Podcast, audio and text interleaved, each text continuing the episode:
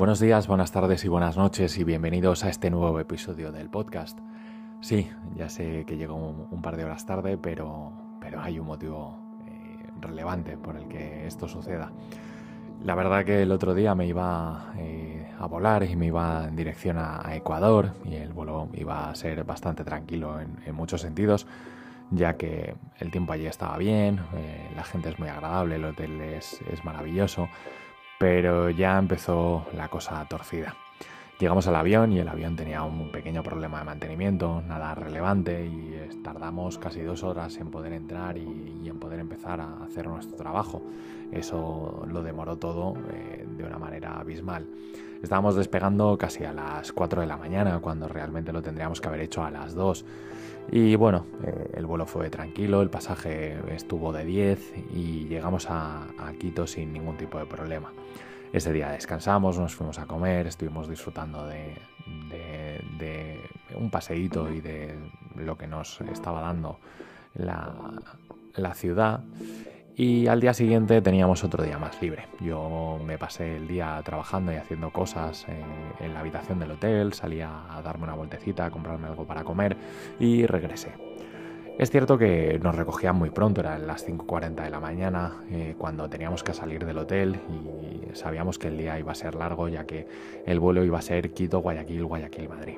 El avión había venido de Madrid, no había tenido ningún tipo de inconveniente y subimos al avión y embarcamos. Hicimos el vuelo con relativa normalidad hasta Guayaquil y una vez que llegamos allí el avión presentó una serie de fallos que estuvo mantenimiento intentando gestionar de la mejor manera posible. Eh, todo se empezó a torcer en el momento que, eh, estando aparcados en, la terminal y con una pasarela puesta, nos dicen que estamos bloqueando ese parking y nos tenemos que mover a otro. El pasaje estaba dentro, el problema iba con relacionado con, con el tema de la temperatura del avión, estaba, estaba haciendo muchísimo calor y, ya sabéis, al final es un, es un, tubo de hojalata que eso se calienta y, no hay manera de enfriarlo.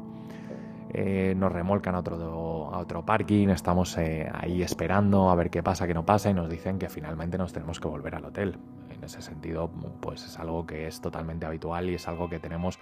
Eh, pues bueno, procedimentado y que, sabemos que puede ocurrir.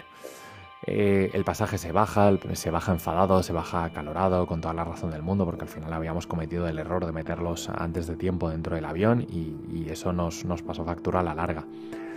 Eh, salimos nosotros, recogemos nuestro equipaje, nos vamos hacia, hacia el centro de la ciudad, hacia el hotel, llegamos sobre las eh, 4 de la tarde, cuatro y media más o menos, y no sabíamos muy bien a qué hora nos iban a recoger. Entonces, pues bueno, sabemos que tenemos que tener mínimo 10 horas de descanso y de ahí pues ya dependíamos un poco de mantenimiento.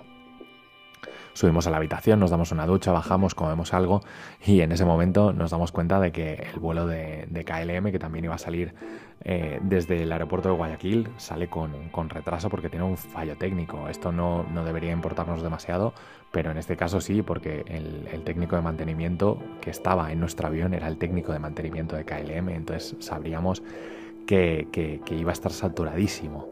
Bueno, eh, nos subimos a la habitación sobre las 6 de la tarde, nos, me pongo a descansar, intento relajarme, intento dormir lo máximo posible y a la una menos cuarto de la mañana miro el teléfono y nos informan de que el vuelo ha sido retrasado un par de horitas y que vamos a salir sobre las 4 y cuarto de la mañana.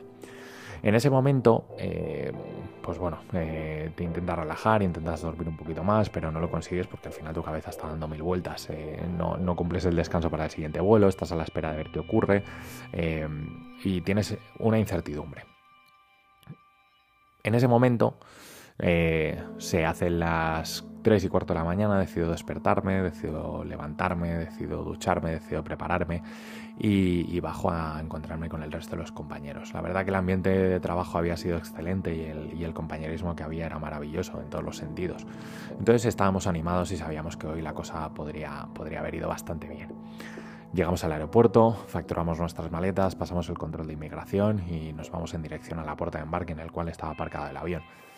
Eh, el avión parecía que estaba todo correcto, todo bien, pero eh, en ese momento faltaba bastante personal en el aeropuerto para poder cargar el avión. Eso lo que genera en el pasaje es más incertidumbre todavía. ¿Y por qué repito esta palabra? Pues porque al final la incertidumbre es algo que es tremendamente jodido de gestionar porque nuestra cabeza da mil vueltas y no tenemos un switch de on y off eh, en el cual podamos decir, pues ahora dejo de pensar, pues ahora tal. No, no, eh, eso sigue dando vueltas y vueltas y vueltas y, nos ponemos siempre en las peores tesituras. Mm. Entonces, eh, en esa situación de, estar nosotros dentro del avión, listos, pero no poder gestionar el tema del, equipaje, de poder cargarlo dentro del avión, hizo que se demorara todo un ratito más. Pero claro, cuando ya estás con los nervios a flor de piel, cuando ya has tenido un fallo dentro del avión y, estás fuera, refiriéndome al pasaje, eh, la gente se empieza a calentar y se empieza a cabrear con toda la razón del mundo. Pero creo que las formas eh, no se tienen que perder nunca, porque poner en redes sociales que somos unos infames hijos de las remil putas no es la mejor cosa que nos pueden decir. Pero bueno, hay que, hay que lidiar con eso. Entonces, ya cuando ya lo teníamos todo listo, eh, nos disponemos a embarcar. Llega la primera persona y nos pide explicaciones. Obviamente se las tenemos que dar, siendo todo lo correctos y, dando la información justa y necesaria, porque tampoco nos podemos pasar de madre, porque eso generaría todavía más incertidumbre y esa persona se queda contenta. Pero la pasajera que viene justo detrás eh, entra en, shock, colapsa y, empieza a decir que ya no quiere morir. Eso se contagia al resto de los pasajeros y es eh, bastante, bastante complicado el hecho de gestionar masas de este calibre cuando tienen un ataque de pánico eh, en, en esos momentos y antes de meterse dentro de un avión, que todos sabemos lo que pasa cuando hay una catástrofe y desde aquí toco madera para que, para que jamás eh, ocurra una cerca de mí. Em, entonces, la verdad que, volviendo a lo del tema de la incertidumbre, eh, es muy complicado el, hecho de, no tener información, de dejar que tu cabeza y tus pensamientos vayan libremente, porque lo que haces es siempre generar cosas que no van a existir, cosas que eh, estás montándote tú la película en tu cabeza. Entonces, pienso y creo que cuando nos encontramos en situaciones así, lo mejor que podemos ser es claros es hablar con total normalidad, es ponernos en la piel y en la tesitura de la persona que tenemos delante.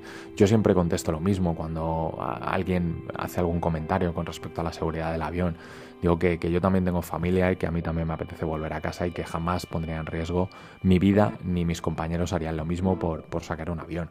Entonces en ese momento la gente se relaja bastante, pero tener que llegar a estos puntos me parece ya un poco drástico. Creo que tendríamos que ser conscientes de que pese a que estemos en un puesto de trabajo que, es, complicado y es distinto a, todo lo que, lo que hay hoy en día, em, no, dejamos de ser personas y, no somos robots y tenemos sentimientos, tenemos emociones y tenemos una serie de, cosas dentro de nosotros por las cuales no nos jugaríamos la vida. Entonces creo que desde aquí hacer este llamamiento eh, a todo aquel pasajero que, entre indignado y cabreado en el avión, está claro, es una putada viajar porque tienes que llegar con dos horas de antelación al, al aeropuerto, facturar la maleta, pasar un control de seguridad en el que te hacen prácticamente desnudar y sacar todas tus pertenencias. Llegas a la puerta de embarque, no está asignada la puerta, tienes que esperar 15, 20, 30 o una hora para que eh, esa puerta se asigne. La puerta que se asigna está en la otra puerta de la terminal, tienes que hacer 10, 15 minutos andando. Normal que llegues cabreado y llegues cansado al avión. Pero, pero no nos podemos olvidar de que quien tenemos delante también son personas y, gestionar todas esas emociones que hay dentro del avión, toda esa incertidumbre, eh, la verdad que me parece que es un trabajo maravilloso y súper bonito, porque a mí me encanta tratar con la gente e intentar gestionar las cosas de la mejor manera posible con ellos y tranquilizarles y hacerles ver que, están tomando una decisión correcta en elegirnos. Pero, pero hay días en los que llevarte esas emociones a casa puede ser tremendamente duro y, te puede llegar a, pasar factura porque no duermes, porque eh, piensas en, todo lo que podría haber sido, en tal, eh, mil cosas, mil historias. Pero bueno, eh, me tengo que quedar con, que las cosas han ido, han ido, bien, con que simplemente hemos llegado 22 horas de retraso a Madrid, pero ha ido todo de maravilla, el pasaje se ha bajado encantado y eso también es buena señal y significa que hemos hecho nuestro trabajo correctamente y, hemos hecho todo lo que podíamos y más para, para, que esa gente saliera contenta después de la mala experiencia que habían tenido. Así que nada, desde aquí deciros que gestionéis vuestra incertidumbre y vuestros miedos de la mejor manera posible, que no os dejéis llevar por las emociones porque es bastante jodido salir de ese bucle y que ya sabéis que si queremos y nos organizamos bien tenemos tiempo para todo. Un saludo y hasta el próximo episodio. Chao.